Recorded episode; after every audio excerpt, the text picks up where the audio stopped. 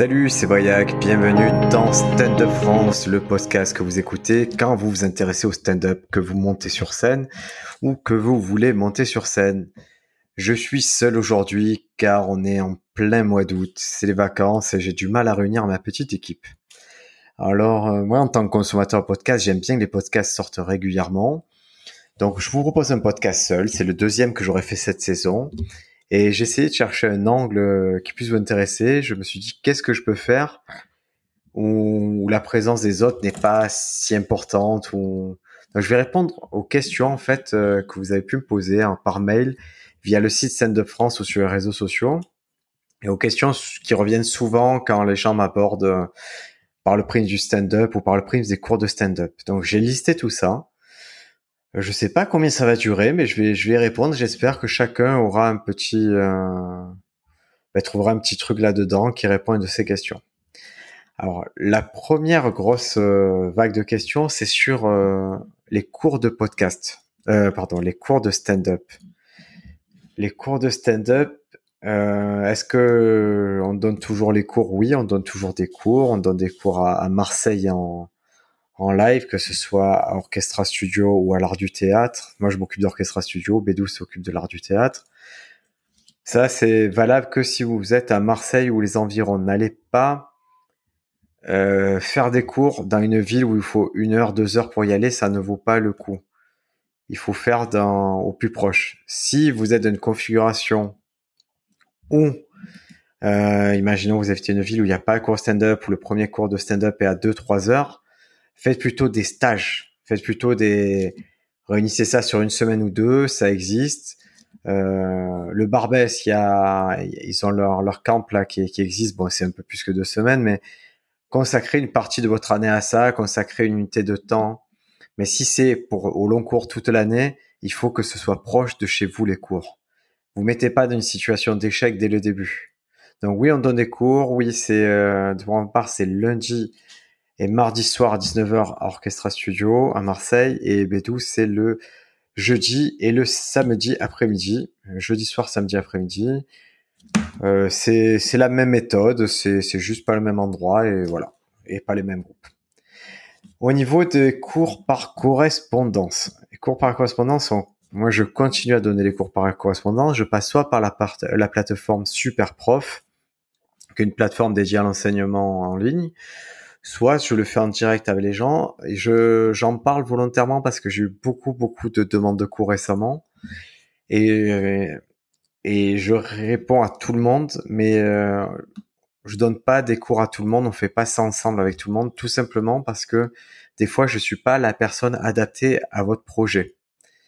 Alors pour déterminer si je suis la personne adaptée à un projet ou pas ben je parle avec vous je parle avec la personne qui me contacte et je vois ce que vous voulez faire. Je vais voir en fonction de votre expérience, en fonction d'où vous habitez et en fonction de quel est votre but. Et à partir de là, si c'est quelqu'un qui est plus adapté, par exemple, si c'est quelqu'un qui veut commencer le stand-up et qui habite Paris, je suis clairement pas la bonne personne pour ça. Je pense qu'il vaut mieux aller voir euh, Alex Nguyen, euh, ou, des cours euh, allez, euh, dans des écoles parce que là vous vous mettez d'un processus où une fois par semaine vous allez d'un groupe. Vous allez pouvoir vous stimuler progresser ensemble parcourir les, les mêmes galères aller sur les mêmes scènes et avancer. Moi je suis plutôt quelqu'un qui intervient au niveau de la plutôt de l'amélioration. Je serai à distance en particulier je serai plus efficace pour vous aider à franchir un cap. Vous avez déjà fait vous avez déjà fait des scènes euh, vous, avez, vous suivez peut-être déjà des cours et vous voulez franchir un certain cap que les cours collectifs ne peuvent pas forcément vous apporter. Dans ce cas-là, vous pouvez venir vers moi et on va discuter, on va voir quel est le cap que vous voulez franchir et comment on peut le franchir. Encore une fois, je suis pas compétent sur tous les types d'humour, sur tous les types de, de one-man show. Et des fois, on peut penser qu'on a besoin de cours alors qu'on a besoin d'un metteur en scène. Ou on peut penser qu'on a besoin de cours alors qu'on a besoin d'un co-auteur. Si c'est le cas, c'est pas forcément moi, mais je vais vous conseiller des gens, je vais vous orienter et, euh, et vous pousser à réfléchir à ce dont vous avez besoin à l'heure actuelle. Donc ça m'est arrivé plusieurs fois que ben, les projets, les gens, j'essaie de les, connecter avec d'autres personnes qui je pense plus aptes. Et voilà, je pense qu'à la fin de la journée, tout le monde est plus heureux de, de faire ce qu'il aime et de le faire avec les bonnes personnes. Donc ça, c'était la question pour les cours. Alors je regarde la différence, vous me demandez la différence sur les cours collectifs et individuels. Alors, concrètement, collectif, euh, et je ne parle que des miens, je ne peux pas m'exprimer sur ceux qui sont donnés ailleurs. Pour moi, les cours collectifs, il y a vraiment un découpage dans l'année. C'est-à-dire, dès le moment où je donne des cours collectifs, je suis conscient que c'est euh, quelque chose qui va se faire pour toute une année. J'ai vraiment un axe de progression. Je sais que qu'au début de l'année, on va pas être sur des réglages précis. Début de l'année, on va juste comprendre la mécanique de la blague, essayer de comprendre la personne comment elle est et avancer petit à petit comme ça. Ce qui semble dur en début d'année comme exercice semble très très simple en fin d'année. C'est normal, on progresse. Et au fur et à mesure de l'année, on va aller vers des notions de plus en plus compliquées. On va varier nos approches. On va essayer d'aller plus profondément, de se rapprocher, de trouver le clou, de voilà, parce qu'il va y avoir des scènes, parce qu'il va y avoir de la mise à l'épreuve, il va y avoir de la réflexion. Mais ça, c'est possible qu'en suivant un cours régulier. Donc le cours collectif, c'est quelque chose de progressif, quelque chose où il faut accepter ben, qu'on a plusieurs, d'écouter les autres, d'avoir une vraie écoute active et une vraie participation active aussi. On, on, apprend autant en écoutant les autres et en essayant de corriger les défauts des autres ou en essayant d'améliorer ce que fait l'autre, mais ben, qu'en étant soi-même soumis à cette épreuve-là. Donc c'est pas si je prends l'analogie du sport, euh, moi je sais que j'ai besoin j'ai besoin dans le sport de prendre des cours collectifs, c'est-à-dire d'aller à un endroit où j'étais relativement anonyme et où, comme tout le monde, j'étais au même niveau que tout le monde et j'apprenais à faire les choses comme tout le monde. Par la suite, en progressant, quand je m'intéresse au sport, en particulier, je vais commencer à travailler seul de mon côté d'une certaine façon qui est un peu différente. Mais c'est le cours collectif qui met souvent le pied à l'étrier. Donc laissez une chance, il y en a vraiment, je pense qu'il y en a à peu près dans toutes les villes. Euh, un peu majeur. Donc je, c'est sûr qu'il y en a à Lyon, Marseille, euh, Paris, Nantes. Ça c'est euh, en tout cas les villes où il y a, il y a des théâtres. Je sais qu'il y a des cours collectifs. Regardez de votre côté si ça existe dans votre ville. Euh, cherchez un peu. La question connexe, c'est est-ce qu'il faut prendre, je veux faire un stand-up, est-ce que je dois prendre des cours de théâtre euh, C'est bien d'en avoir pris. C'est vraiment bien si vous avez une base de théâtre. Maintenant, si vous voulez commencer le stand-up, euh, ne vous inscrivez pas à un cours de théâtre. C'est pas la même chose et vous n'allez pas, ça va pas le faire en fait. Ça va, vous allez apprendre des bases, mais qui ne sont pas, ça vous aidera pas à démarrer le stand-up. Vous en avez déjà pris, c'est bien. Vous voulez vous perfectionner, pourquoi pas avoir un cours de théâtre, bah, ajouter une corde à votre arc. Aujourd'hui, je vois pas le, je, ne pense pas qu'il faille commencer en se disant ok cette année je vais faire stand-up, je prends un cours de théâtre et j'écrirai à côté stand-up. Non, ça me semble pas super propice. Question similaire qu'on me pose par rapport au cours d'impro. L'impro c'est un c'est un bon cousin du stand-up, mais c'est pas du stand-up. Donc euh, c'est une arme, c'est quelque chose que vous pouvez utiliser. Comme les cours de théâtre, si vous voulez faire du stand-up cette année, ne vous inscrivez pas au cours d'impro. L'impro c'est fait pour faire d'impro. L'impro c'est assez vaste pour y consacrer plusieurs années de sa vie et pas toucher le fond de l'histoire. L'impro, c'est quelque chose qui est très codifié, quelque chose qui a été étudié, quelque chose qui est pratiqué à travers le monde. C'est une discipline complète et c'est pas forcément la chose qui vous met le pied à l'étrier au stand-up.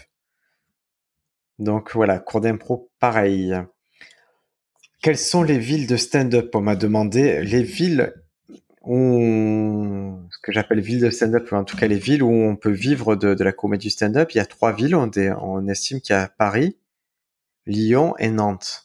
Ce sont trois viviers où il y a des cafés-théâtres, où des choses se passent, il y a des scènes. Vous voyez, j'habite Marseille. Marseille n'est pas considérée comme ville de stand-up, et je vous confirme, c'est pas une ville où on, où on peut avoir une programmation régulière, où il y a des plateaux réguliers, où il y a l'argent circule. Lyon, c'est déjà plus ça, et Nantes aussi, et bon, et Paris, bien sûr. Donc, si vous devez choisir, je sais même pourquoi vous êtes étudiant, vous voulez choisir une ville pour faire vos études, et que vous voulez faire du stand-up, ça vaut le coup de, taper dans ces trois-là. Pas obligé d'être Paris, Nantes, il fait bon vivre, Lyon aussi, donc euh, ça peut se passer là. Alors, on continue sur l'aspect court de stand-up. Euh, à quoi ça sert de faire des exercices? Ah. Alors, c'est vrai que souvent sur le système de France, je vous propose de, faire quelques exercices. Et euh, en cours collectif, je fais pas mal d'exercices aussi. L'exercice, il n'a pas en général de vertu à vous faire sortir du matériel. Un exercice n'est pas là pour améliorer votre blague en tant que blague. Un exercice, il est là pour vous stimuler. Un exercice, il est là pour vous faire prendre le bon mouvement. Vous, vous permettre de comprendre un type de blague, par exemple, ou un type de mécanique, et l'appliquer 10-20 fois en le produisant. Ce qui a une vraie notion de production dans le stand-up. De la même façon que si demain vous êtes, euh, vous devenez pâtissier, il y a un moment où vous allez prendre le temps de faire une très très belle pâtisserie et vous allez faire de la création, vous allez tester si c'est la crème à la mangue, si c'est autre chose, si les pralines qu'il faut sur votre pâtisserie. Ça, c'est une période qui est très sympa, vous êtes en laboratoire. Mais après, il y a un moment où ça y est, il faut produire, où il faut en faire 100 de, de petits choux à la crème ou de choses comme ça. Et c'est un peu ça les exercices. C'est le moment où on se dit, bon, ok, je vais faire 100 petits choux. Comme ça, je saurai, euh, je connaîtrai exactement la cuisson, je connaîtrai exactement comment marche ce type de blague. Donc, quand vous êtes bloqué créativement, quoi, revenez vers des exercices. Ça va vous mettre dans une mécanique positive. Et, et, ça va vous permettre de revoir vos sketchs, revoir vos blagues sous un autre prisme. Et sur un prisme productif c'est même si ça vous prend que 5 minutes de faire l'exercice, eh ben au moins ça vous fait un petit échauffement avant de reprendre vos, votre propre écriture. Il y a des exercices qui sont faits aussi pour stimuler votre créativité, des exercices où vraiment c'est des mines d'or. Par exemple, il y a un exercice qui s'appelle Qui suis-je que vous trouvez sur le site Stand Up France. C'est un exercice qui consiste à dire je suis le genre de personne qui. Et enfin moi je suis le genre de personne euh, qui va cinq fois par semaine faire du CrossFit ben, ça me permet de mieux me comprendre, ça permet de faire des départs de blagues, d'avoir des prémices. Donc il y a à la fois des exercices pour renforcer votre écriture, des exercices pour stimuler votre créativité, des exercices pour vous trouver, et il y a même des exercices de jeu, des exercices où on se force euh, à apporter cette patine de jeu, cette qualité de jeu, la caractérisation des personnages, la mise en situation exacte. Donc les exercices peuvent intervenir à plusieurs niveaux. Et question connexe à ça, faut-il acheter les livres d'exercice de Greg Jean? Alors, Greg Jean, Greg Jean, il a sorti un livre qui est un très bon livre de stand-up à mon sens, qui s'appelle Stay by, Stay by Step to Stand-up Comedy. C'est un petit livre vert fluo. Il n'existe qu'en anglais, mais il est chouette. Il est vraiment bien. Il y a, c'est une des meilleures façons, à mon sens, d'expliquer une blague, comment elle fonctionne, c'est Greg Jean. Mais il a aussi sorti des, des fascicules qui coûtent 20 balles et c'est des cahiers d'exercice comme vous pouvez avoir, comme quand on était petit, les cahiers de vacances. Et, vraiment, ces, ces cahiers, ils valent pas le coup. Moi, je les ai achetés parce que je j'ai toujours à cœur d'avoir tout le matériel en rapport avec le stand-up, donc j'accumule tous les livres en rapport avec le stand-up. Mais vraiment, ça vaut pas le coup parce que ce sont des livres où il y a une page où, où il vous donne un début d'exercice et après il y a deux pages blanches pour faire l'exercice. Donc, il vous a vendu du papier blanc tout ce que vous devez savoir et que peut vous apporter Greg Jean, c'est contenu déjà dans son livre. Donc, euh, ne dépensez pas d'argent supplémentaire là-dessus. Alors, quels sont les livres à, lire quand on veut faire un stand-up? Ben, Forcément, celui de Greg Jean, si vous êtes euh, porté sur l'anglais, il est très bien. Il y a The Comedy Bible par euh, Judy Carter qui est, assez recommandé aussi, qui, qui aborde le stand-up sous un angle intéressant. Euh, récemment, euh, Mastering Stand-Up, c'est un livre que j'ai apprécié, que j'ai recommandé à pas mal de personnes. En français, malheureusement, il n'existe pas grand-chose. Il existe deux ouvrages. Il existe sur l'ouvrage de Christine Bérou. Euh, ça s'appelle Écrire en One Man Show, qui est qui est qui est sympathique. L'ouvrage est sympathique, mais je pense pas que ça puisse vous amorcer, vous faire commencer le stand-up. Par contre, ça, il y a pas mal de vocabulaire, de choses intéressantes. Donc si un copain l'a acheté, ben, n'hésitez pas à le lire, ça reste une lecture agréable. Et pour avoir suivi une masterclass de Christine Bérou, voilà, c'est ce qu'elle fait. Mais juste, c'est de l'initiation, à mon sens, à ce que vous pouvez faire. Il y a un autre ouvrage, euh, je sais plus comment il s'appelle, c'est, je vais regarder, euh, ce, c'est un ouvrage d'Étienne de Balazi. Attendez, je vais juste regarder mon bureau. Voilà, vous, pendant ce temps, pensez à quelque chose dans votre tête de rigolo.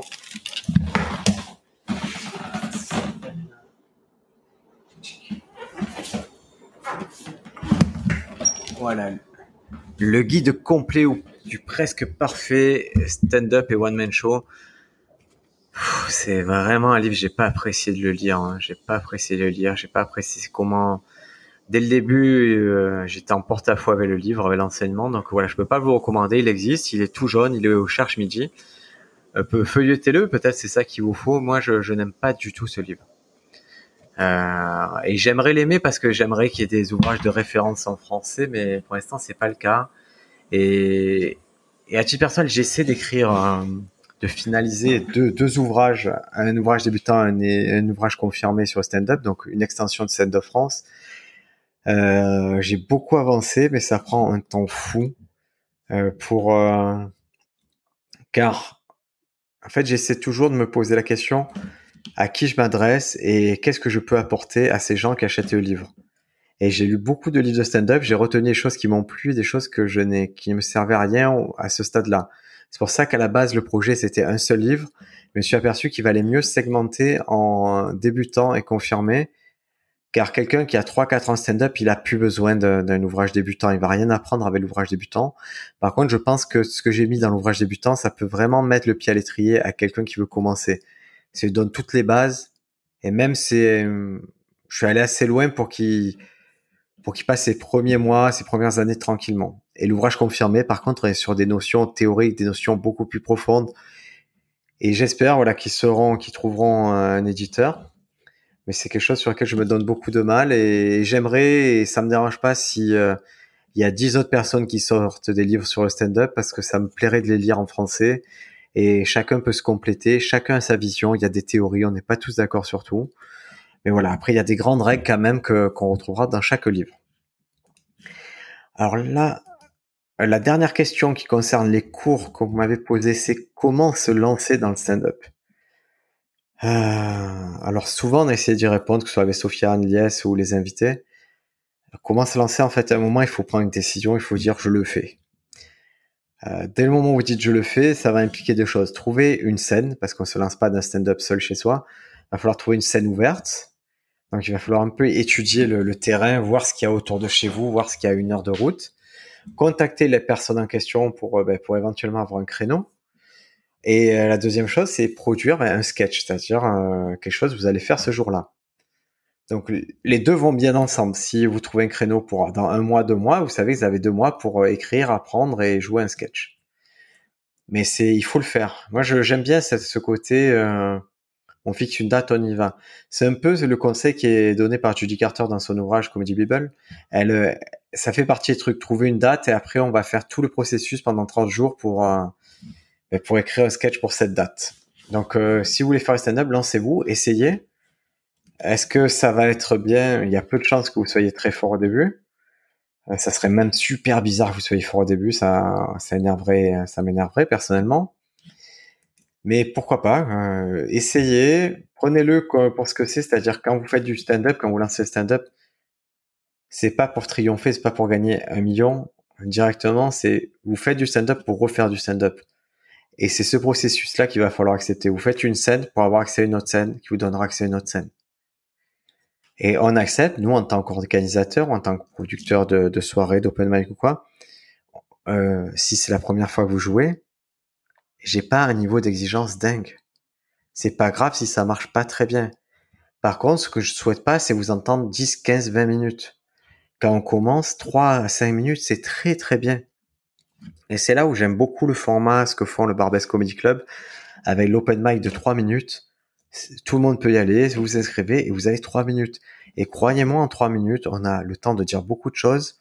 Et dans l'autre sens, en tant que, que personne qui observe, en trois minutes, on a le temps de comprendre facilement qui on en face et de, ben, de se faire une idée déjà. Et, c'est très très bien trois minutes. Donc voilà, ne, ne vous envoyez pas sur 10-15 minutes. Commencez par 3 à 5 minutes c'est largement suffisant et ça vous ouvre des portes. Honnêtement, ça ouvre plus de portes 3 minutes que, que 20 minutes. Alors, je vais répondre à d'autres questions qui sont liées maintenant au podcast à Stand de France. Alors, on m'a demandé pourquoi il y a que des garçons qui viennent sur Stand de France. Euh... Et c'est, une bonne question, j'apprécie ça. On a historiquement Stand de France pendant plusieurs mois, il y a eu vraiment que des garçons, c'était le boys club. Et c'est simplement dû au fait que je connais pas beaucoup de comédiennes, on connaît pas encore assez de comédiennes. Sur Marseille, on arrive à, une quasi-parité maintenant entre les, les élèves garçons et les élèves filles. Donc c'est une super nouvelle. Mais je j'avais pas eu l'occasion d'inviter vraiment d'élèves, de, gens qui, qui commençaient à devenir semi-pro. Donc c'est quelque chose que l'on a corrigé par la suite avec Violaine, mais euh, c'est pas notre caution fille. C'est-à-dire elle est là parce que c'est une comédienne qu'on l'on fréquente. Et, et, à chaque fois qu'on aura une comédienne qu'on fréquente et qui est disponible pour faire le podcast, ben ça sera vraiment une opportunité de le faire et d'avoir une voix supplémentaire à notre podcast. Donc c'est pas une volonté de, de conserver un club de garçons. C'est c'est loin d'être notre vision. C'est euh, à notre petit niveau, on essaie de travailler dans le sens que l'on pense être juste, c'est-à-dire de tendre vers euh, à minima une égalité, voire même de, privilégier des projets qui mettent en avant euh, plutôt les filles, qui mettent en avant plutôt des minorités ou des gens qui n'ont pas encore leur propre truc de stand-up. On essaye, on soutient. Dans le podcast, on a entendu que, que cette voie-là vous ferait plaisir d'avoir un peu plus de diversité. On, on, essaye. On va vraiment essayer. De la même façon, ça va rejoindre euh, la deuxième question, c'est est-ce qu'on peut participer au podcast? Comment participer au podcast? C'est quand vous êtes dans le sud. Euh, n'hésitez pas à nous envoyer un petit message et vous avez été nombreux, nombreux à le faire récemment euh, par rapport aux scènes qu'il y a dans le sud, que ce soit le Garage Comedy Club, le Diogène Comedy Club ou quoi. Quand vous êtes venu à Marseille, que vous étiez dans les environs, vous nous avez envoyé des messages et nous, on a relayé les messages aux différents organisateurs et producteurs. Donc je sais qu'il y en a qui ont eu la chance de faire des scènes comme le Garage ou le Diogène. Euh, on est très content d'avoir servi de hub à ces affaires-là. Et de la même façon, quand on a un comédien qui est, en vacances, qui est dans le coin, moi, ça me fait plaisir de le recevoir dans un studio de podcast on prend l'apéro ensemble, on mange ensemble, on enregistre un podcast et c'est toujours une voix nouvelle qui arrive. Des fois, on le fait à distance. Donc, si, si vous souhaitez participer au podcast, manifestez-vous et on trouvera toujours une façon de faire. Comment vous aider pour le podcast? Alors, c'est, vous êtes très gentil. Il y en a qui disent ça fait plus d'un an qu'on écoute le podcast gratuitement. Comment on peut vous aider? Pour l'instant, le podcast, c'est un podcast de niche. Il va le rester et il atteint, euh, pour donner un peu les chiffres, euh, les épisodes qui sont qui marchent bien, c'est à peu près un millier de personnes qui écoutent spontanément le podcast. Ça suffit. On sait qu'on n'aura pas 10 000 personnes. Pour l'instant, c'est un millier de personnes. J'estime que ce sur un millier de personnes, la plupart sont des comédiens ou des aspirants comédiens. C'est eux la cible et c'est eux qui doivent être satisfaits de ça. Euh, pour qu'un podcast soit monétisé, qu'on envisage la suite, il faudrait rajouter un zéro. Il faudrait c'est plutôt à partir de 10 000 écoutes. Et, et aujourd'hui, le podcast, une fois les frais de base, c'est-à-dire les serveurs payés une fois le matériel payé, ce n'est que du temps que l'on va passer dessus. Donc ça nous génère plus de, frais supplémentaires. Donc c'est vrai chaque année c'est un peu c'est toujours un truc de payer les serveurs, de payer des choses comme ça. Bon ben on le fait, on passe à autre chose. Voilà, donc si vous voulez nous soutenir, c'est pas financièrement, c'est juste en le partageant, en si vous trouvez des conseils qui vous plaisent, partagez à des, à des potes qui veulent faire un stand-up. Et le truc concret, nous, qui nous rend vraiment service, que vous êtes euh, régulier à faire, c'est de laisser un avis sur Apple Podcast. Ça nous fait pas gagner d'argent, mais ça nous donne un peu de visibilité. Ça permet à d'autres personnes de découvrir le podcast. De la même façon, quand on reçoit des messages sur les réseaux sociaux, Instagram ou via Gmail, euh, ça nous fait plaisir, ça nous pousse à ben, enregistrer qu'on n'a pas forcément envie d'enregistrer, à regarder des spectacles quand on se dit bon ça va cette semaine regarder. Non, on regarde pour en se disant ben on fait notre job et c'est sympa et on apprécie chaque message, même quand on nous dit il n'y a pas assez de ci, il n'y a pas assez de ça, ou vous avez fait des erreurs. C'est normal qu'on fasse des erreurs, on ne sait pas tout. Même il y a des choses où on, on peut penser à tort et c'est pas grave, on corrige, on s'améliore. On est d'un processus, d'un stand-up de remise en question permanente. Et mes positions d'il y a deux ans, ce sont pas les positions que j'ai aujourd'hui. Pourquoi? Parce que je rencontre des gens qui me font réfléchir, qui font bouger les lignes, et ça m'oblige à, à, opérer un parcours dans ma tête et à aller plus loin. C'est le cas pour Sofiane, pour Lies, pour Bédou, pour Violaine. Tous, on essaie de progresser dans le stand-up. Alors, euh, le livre Stand Up France, j'en ai parlé, c'est euh, ça en cours, mais ça demande encore beaucoup de travail créer son podcast, est-ce que euh, ouais, créer votre podcast. Moi, il y a pas mal de questions. Est-ce que je peux créer un podcast? Est-ce que je dois créer un podcast? Est-ce que comment faire? Donc, j'ai déjà répondu à ça sur euh, sur le système de France. Je vous ai mis à peu près les informations au niveau matériel, ce qu'il faut, et euh, au niveau mentalité, ce qu'il faudra avoir. Le podcast, c'est pas de la radio. Ne faites pas du podcast parce que vous aimez la radio. Le podcast, c'est quelque chose de particulier, c'est une certaine liberté. Et c'est ça qu'il faut embrasser. C'est réfléchir quel est votre médium, le podcast, et comment vous allez l'utiliser et qu'est-ce que ça va vous apporter personnellement en satisfaction ou est-ce que ça va répondre à des objectifs. Pour prendre l'exemple euh, du podcast Stand Up France, c'est un podcast qui vient à la fois soutenir le site Stand Up France, à la fois fédérer une communauté qui n'a pas encore, à mon sens, euh, de porte-étendard, en tout cas un rendez-vous régulier, qui est la communauté des gens qui font du stand-up, du circuit amateur, semi-pro et pro. Et ça permet aussi à Betou, à Sofiane, à moi de nous réunir régulièrement et, à réfléchir à ce que l'on fait, ce qu'on transmet aux élèves, comment on le transmet. Et donc nous, c'est aussi une occasion de se voir entre potes. Donc voilà, ça répond à plusieurs critère positif pour nous, donc on le poursuit et on l'arrêtera au moment où on n'aura plus rien à dire, on voudra plus se voir. Plus rien à dire, ça me semble compliqué parce qu'on, comme on se base sur l'actualité, il y aura toujours d'actualité stand-up, je pense. Le moment où on n'aura plus envie de se voir de faire ensemble, ben, chacun fera le truc de son côté et c'est pas grave. Le tout, c'est que chacun soit satisfait à la fin de la journée. Donc, si vous voulez créer votre podcast, vous avez notre soutien entier. Nous, on n'hésite pas à faire la publicité pour les autres podcasts parce qu'on les consomme. On consomme euh, facilement Passion euh, de Juliette Follin, qui est donc l'extension podcast du Spot du Rire, qui prend un prisme qui est pas le nôtre, qui est le prisme d'aborder les comédiens par leur passion et non pas par le stand-up. Donc c'est vraiment cool. Euh, récemment, j'ai découvert sur un plateau, ben, grâce à Juliette Follin, sur un plateau de Tristan Lucas, qui pareil, qui a sa propre voix et qui est très cool. Auparavant, il y a eu un Café Low 7 qui, bah, qui malheureusement n'est plus produit, mais qui a eu un certain nombre d'épisodes que je vous conseille d'écouter. Il y a, voilà, il y a de quoi dans le podcast français faire quelque chose de niche encore. Vous pouvez encore faire même des interviews, des choses. Personnellement, je les écouterai, je relayerai si c'est cool parce que quand on est des geeks de stand-up, on n'en a jamais assez. en général, l'état d'après, c'est qu'on écoute les podcasts anglais, mais moi, les podcasts français, j'avoue que ça me demande pas d'effort à l'écoute et j'apprécie quand je cours ou quoi d'écouter ça. Donc voilà, créez vos podcasts. Si vous avez besoin de conseils, vous venez vers nous. On vous euh, dira ce que l'on sait de ben, comment se passe. On vous conseillera éventuellement un hébergeur, un peu de matériel et euh, et nous, à titre personnel, par exemple, quand je sais si j'ai des élèves qui veulent lancer un podcast, je mets à disposition le matériel que j'ai au studio, qui est mon bureau en fait, et parce que pour amorcer un projet, autant ne pas dépenser d'argent. Nous, on a tout à disposition et on lance ce truc. À Paris, vous avez aussi des solutions clés en main comme le studio Majorel. Ça vaut le coup. Ça vaut le coup de pas investir vous-même dans, d'argent là-dedans, puis ça prend de la place.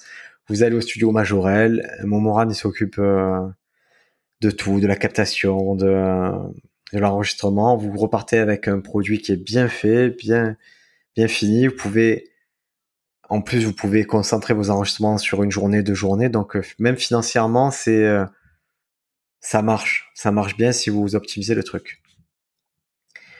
Je fais un petit, une petite parenthèse Momoran puisque je parlais podcast que j'écoute et que j'apprécie. Écouté les derniers épisodes de Blablaclap et, euh, et typiquement le podcast, c'est quelque chose qui s'améliore d'épisode en épisode. Et si vous voulez un exemple, c'est Blablaclap. Épisode 0, c'est un épisode qui est qu'on fait un pilote avec Rémi Boy, euh, Joseph Roussin, euh, moi-même, et c'est bon, si vous l'écoutez, il est pas terrible. Puis après, ben, le dispositif change, il s'améliore, il s'améliore, il s'améliore, jusqu'à ce qu'on arrive là sur les trois derniers épisodes, trois quatre derniers épisodes de Blablaclap, où tous les épisodes sont trop cool, où les intervenants on s'y attend pas, ils apportent une lumière chacun vraiment dingue. Euh, et moi vraiment très surpris par le podcast. je ça s'appelle Blabla Cap. Je vais vous dire les trois derniers épisodes qu'il y a eu. Pour vous dire, c'est pas forcément lié au stand-up, mais il y a eu Oussama Anmar, euh, le cofondateur de, The Family. Il y a eu euh, Redwan Tella, qui est journaliste sur France Inter et sur Click TV. Donc, euh, super intéressant, parcours de vie dingue. Et après, il y a eu Tierno Tune, qui est euh, le metteur en scène depuis 2006 de de Haroun et qui euh, dirige aussi le Love Steady Crew à Paris. Moi, Tierno Tune, je connaissais pas, je connaissais que de nom. Je me faisais une idée de ce qu'était le Love Steady Crew. Et je me suis vraiment régalé pendant, toute la durée du podcast, il dure 46 minutes. Je me suis, ça m'a éclaté ce qu'il a raconté ce gars-là, ça m'a motivé, ça m'a inspiré. Je l'ai partagé à peu près à tout le monde qui était intéressé et, et voilà. Et typiquement, Stand de France, on posera pas les mêmes questions que Bella Black Lap et on fait pas le même taf du tout et ça se complète et c'est bien. On est tous un peu cousins là-dedans et allez puiser où c'est les trucs qui vous plaisent. Et ce qui est bien, c'est quand vous abordez un podcast, que vous le découvrez, des fois il y a 42 épisodes avant, repartez zéro, faites-vous tout. Hein. Et laissez des critiques sur Apple Podcast. Allez, je réponds aux dernières petites questions euh, que vous avez pu me poser. Ça concernait les festivals, festivals d'été. Au festival d'été, il y en a eu peu cette année. La plupart ont été annulés. Ceux qui ont été maintenus sont des festivals en plein air, euh, dans les régions qui s'y prêtaient, donc dans le Var, truc comme ça. Alors, on me demandait comment participer au festival. Pour participer au festival, il faut contacter les organisateurs du festival. Ça semble logique. Euh, mais il faut quelques petites armes pour les contacter. Les petites armes, c'est en général, c'est une vidéo, c'est bien une vidéo, c'est une, belle vidéo. Quand j'ai vidéo, évitez la vidéo filmée de loin par le téléphone avec le son que l'on n'entend pas. C'est une petite vidéo bien filmée, caméra fixe et sous-titrée, c'est encore mieux. Vous la mettez en, en, non répertorié sur YouTube, vous envoyez le lien YouTube, vous expliquez un peu vos démarches, vous voulez participer au festival, vous dites deux trois mots sur qui vous êtes, et voilà. Et vous avez donné au, à l'organisateur tous les éléments pour qu'il vous, euh, pour qu'il revienne vers vous. Il y a des festivals où, carrément il y a un formulaire. Bon, ben là, vous remplissez le formulaire, vous pillez aux exigences. Des fois, ils veulent des photos, des fois, ils veulent le dossier de presse ou pas. Mais il y a, un peu d'administratif, il faut le faire. Si vous voulez rentrer au circuit du festival, il faut le faire. Ça, c'est la première solution. Vous présentez spontanément au festival. Deuxième solution, ou deuxième possibilité, c'est qu'il y a des festivals qui sont euh, accessibles par, par tremplin, par concours.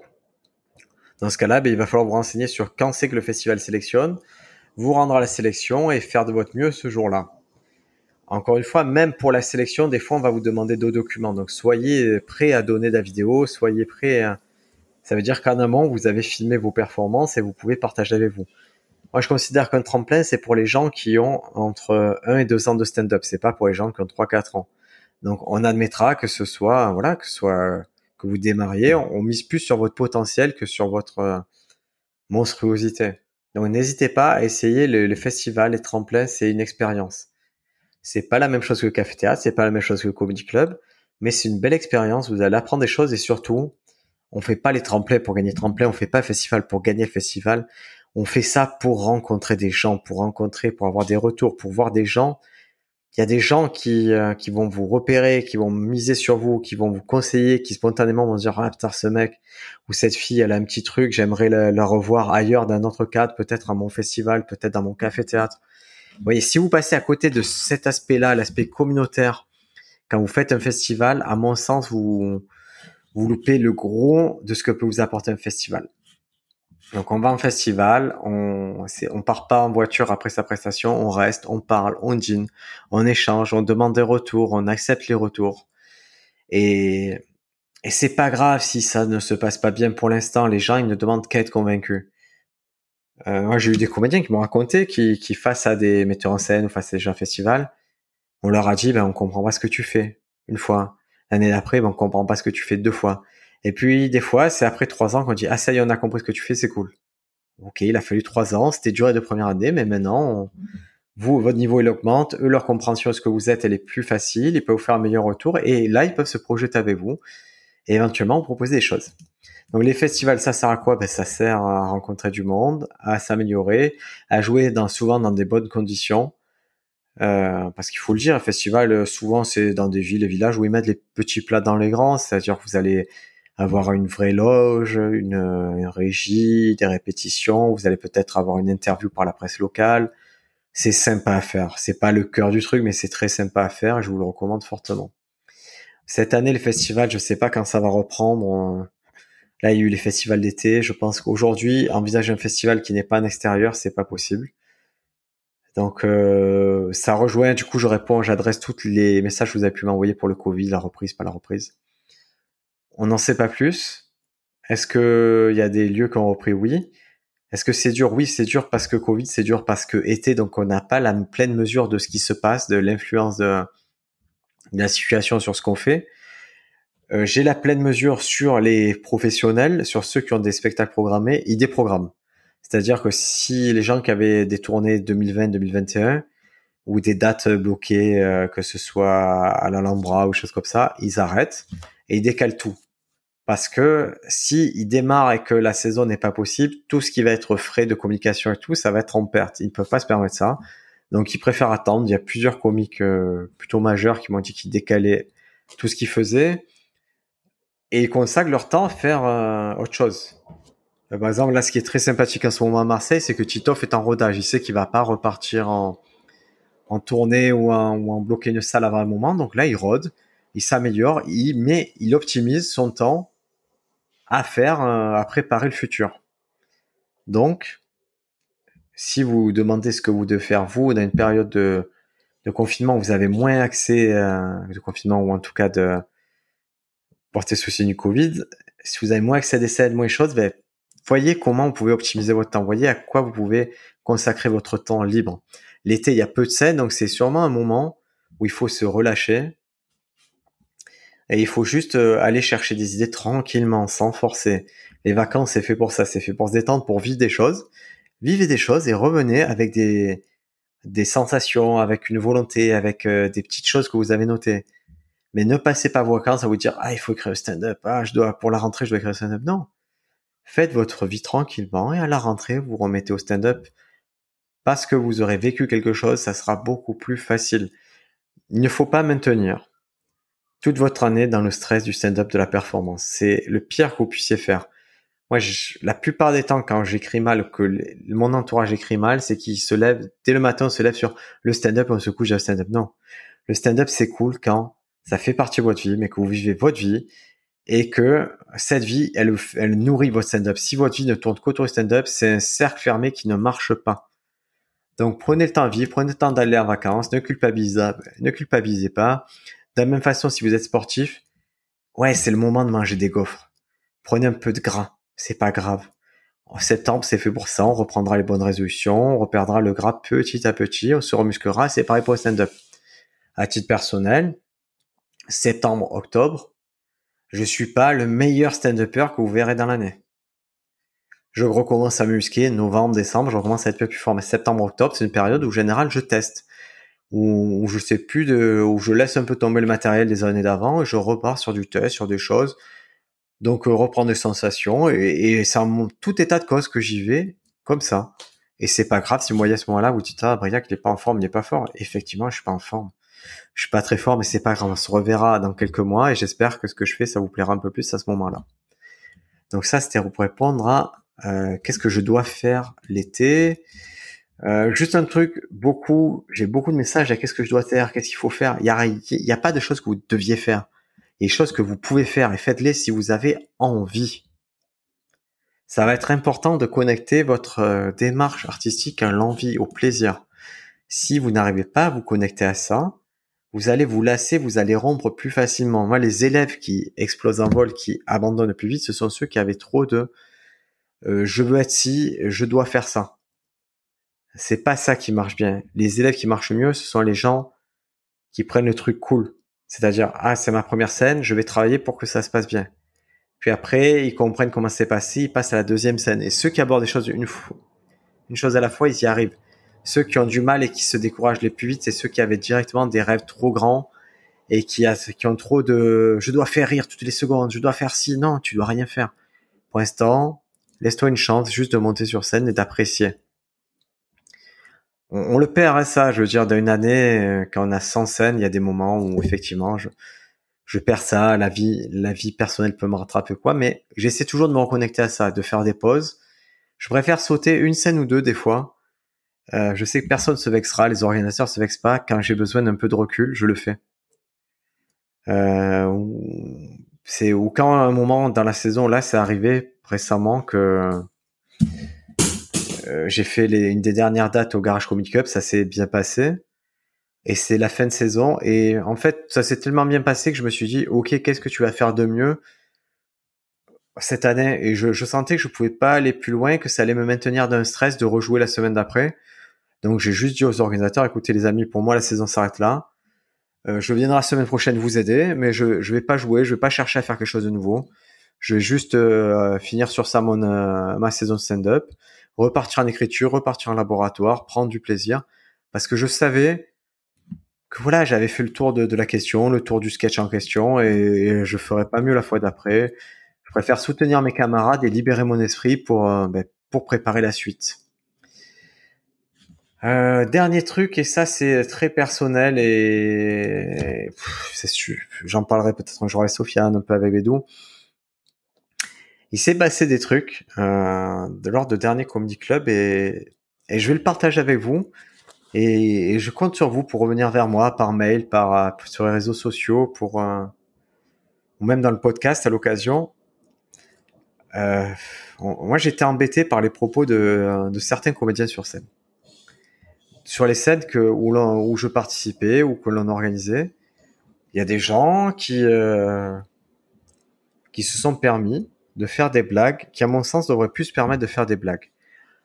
Euh, la, blague, la blague en question, et euh, je vais vous dire qui, l'a fait, ça me dérange pas du tout, c'est un mec qui s'appelle Kamel Benafia, qui, euh, qui a 63 ans, qui, qui est à Marseille, voilà, ça fait longtemps qu'il est à Marseille, je je pense pas que vous le connaissiez, mais bon, il a il a déclaré être à la à l'origine du sketch des blondes de Gad Elmaleh. Après, j'ai pas d'autres faits d'armes de, ce monsieur, mais voilà. En tout cas, il est assez connu pour que pour que pour que lors d'une d'un plateau, on lui tende le micro, que quelqu'un lui tende le micro. Ce que nous on ne souhaitait pas faire forcément, mais bon, le micro était tendu par politesse, on lui a laissé le micro. Et, et, ce monsieur est parti sur euh, sur 20 minutes de sketch, ce qui est déjà une très mauvaise idée quand as un micro dans un plateau, puisque c'est qu'à chacun avait 8 minutes, lui s'octroie 20 minutes. Et la teneur de son sketch était, il y avait des éléments euh, assez racistes, en fait, des trucs que moi je me dis, waouh, ça ne me plaît pas. Et c'est pas dans le sketch même, c'était dans ses impros, dans ses interactions publiques. Il a fait cette blague que j'aimerais ne plus jamais, jamais, jamais entendre qui est de dire à quelqu'un un noir lui dire ah, on, te, on ne te voit que quand tu souris c'est-à-dire on voit que tes dents parce que toi tu es noir et c'est c'est atroce d'entendre une blague comme ça je vous assure c'est euh, c'est peut-être la blague qui m'a le plus énervé euh, et c'est pas que moi mais ça m'a tellement énervé cette blague parce qu'elle sert à rien. Elle est euh, putain je vois pas quand c'est qu'elle a servi à quelque chose. Le gars du public il a dit mais t'es sérieux là? Et l'autre, il a continué son sketch et tout. Ça n'a pas fait de scandale parce que je pense que la personne public est, est assez éduquée, assez maligne pour savoir que qu'en face, elle n'avait pas forcément une lumière. Mais quand même, quand un comédien se permet de dire des trucs débiles comme ça sur scène, je me dis quelle doit être notre réaction, nous, en tant qu'organisateur, en tant que co-comédien. Est-ce que vraiment, je me suis posé la question? Euh, on n'a pas la réponse. Ouais, une des réponses, c'est forcément les organisateurs, se dire, euh, ben, cette personne-là, on veut plus jamais la voir sur scène. Euh, Est-ce qu'il faut débriefer avec lui, lui dire, euh, écoute, tu as fait une erreur ou quoi? Je. Moi, j'en suis arrivé à la conclusion que c'était pas la peine, puisque cette personne, ça fait 40 ans qu'elle doit dire les choses comme ça, et, et c'est pas moi qui vais lui faire changer d'avis. Je pense que si c'était un jeune comédien qui se permettait, qui était sur une euh, une fausse note comme ça, je pense que ça vaudrait le coup d'en parler avec lui, de l'adresser, de lui dire écoute, c'est vraiment ça que tu veux dire parce que nous, ça nous semble bizarre, ça nous semble étrange de s'adresser aux gens comme ça et c'est pas, ça révèle pas une forme d'intelligence accrue chez toi et ni une sympathie euh, immédiate. Donc vraiment, ça, ça m'a, je vais vous le dire, ça m'a beaucoup dérangé, ça a dérangé les organisateurs. Il y a eu d'autres petites actions comme le fait de, dénigrer l'organisation, de, de cracher la soupe, bon, il a accumulé, le monsieur a accumulé les choses et et il est parti en plus après la scène. Donc on était vraiment sur un sur quelque chose de pas satisfaisant, de pas résolu. Et, et c'est terrible parce que parce que je suis tellement embêté pour la personne qui a subi ça, qui est, qui est vraiment et, et je trouve ça, je trouve que ça ternit toute expérience d'une soirée en fait quand il y a quelque chose comme ça. Donc voilà, je, je voulais le partager avec vous. je vous laisse me dire ce que vous en pensez, comment vous auriez réagi, comment vous pensez qu'il faille réagir. Comment vous pensez qu'après ça, on peut réagir? Est-ce qu'il faut couper le micro, pas couper le micro? Est-ce qu'il faut interrompre la... Parce que moi, j'ai peur qu'en agissant immédiatement, ça ça remette une couche en fait sur sur ça. D'un autre côté, en n'agissant pas, ben, ça ça laisse les gens impunément faire les mêmes blagues racistes depuis 40 ans. Donc voilà, ça c'était ma question un peu plus personnelle. Et ça vaut le coup pour euh, et cette réflexion, elle va pour beaucoup de sujets. Hein. Je sais que moi j'ai une sensibilité qui est quand même, euh, c'est pas ouf, c'est-à-dire il y a plein de choses qui passent et que ça me fait ni chaud ni froid parce que je je suis un vieux mec et que je voilà j'ai mon point de vue les, les, les pas je suis concerné par peu de choses au final au premier degré. À titre personnel que ce soit Bédou ou moi on a déjà eu euh, des euh, on nous a déjà fait des retours sur nos sketchs ou sur notre façon d'aborder certains sujets et, ça nous a fait à minima ça nous a fait réfléchir. C'est-à-dire que même si à la fin j'étais pas d'accord sur ce que la personne pensait euh, du fond de mon sketch ou de ce qui a motivé le sketch, ben, au moins ça m'a poussé à réfléchir et à me dire, ok, si telle personne pense ça, est-ce que ça vaut le coup de, de challenger mon sketch pour, pour qu'elle ne puisse, pour qu'il n'y ait plus le doute sur, euh, sur ma motivation, qu'il n'y ait plus le doute sur mon propos, est-ce que mon propos est vraiment intelligent ou est-ce que c'est une blague faible à laquelle je m'accroche et qui va faire plus de, de mal que de bien? Donc voilà, c'était un peu le questionnement du jour. Le prochain podcast, vous l'aurez le 20 ou 21 août. En attendant, profitez, écrivez, euh, regardez des spectacles. En spectacle, il y a Sam G qui est sorti sur Netflix. J'ai eu beaucoup de mal à, le commencer. C'est pas mon truc. Vraiment, Sam G, je me, je vais le voir pendant les vacances. Je vais le voir et sûrement le commenter avec Sofiane Bédou et tout à clic. Moi, j'ai pas réussi. Euh, ça n'en a rien à qui est Sam G, mais euh, qui travaille au SNL depuis longtemps. Moi, j'ai pas pu. Et il y a Rob Schneider qui va sortir sur Netflix aussi. Euh, là, j'ai beaucoup plus d'attentes. Euh, je, voilà, j'espère que que ça va nous donner quelque chose de bon. En spectacle gratuit, je vous conseille fortement le spectacle de Joe List qui est sorti sur YouTube. Joe, donc euh, J-O-E, et List, L-I-S-T. C'est quelqu'un que, qui a une demi-heure qui est déjà sur Netflix et qui a aussi participé à des Roast Battle. Donc vraiment un humour, c'est un petit mec, un humour pince sans rire. Je vous le recommande fortement. Son spectacle est gratuit sur YouTube. Merci de m'avoir écouté. C'était un long monologue. C'est pas ce qui dérange le plus ces stand-uppers. J'espère que vous avez eu quelques réponses à des questions que vous posiez. Si vous avez d'autres questions, envoyez-les-moi par mail à briacab.gmail.com ou sur les réseaux sociaux. Je les stocke comme j'ai fait là au fur et à mesure. Je les stocke, je les mets sur un fichier. Et de temps en temps, je ferai un épisode qui répond à vos questions. Passez de bonnes vacances à tous.